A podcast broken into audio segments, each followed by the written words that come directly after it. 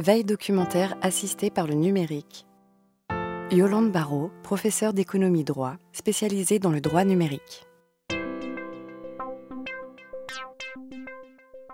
Bien, bonjour à tous. Merci d'avoir attendu jusqu'à présent. J'ai deux choses à vous dire.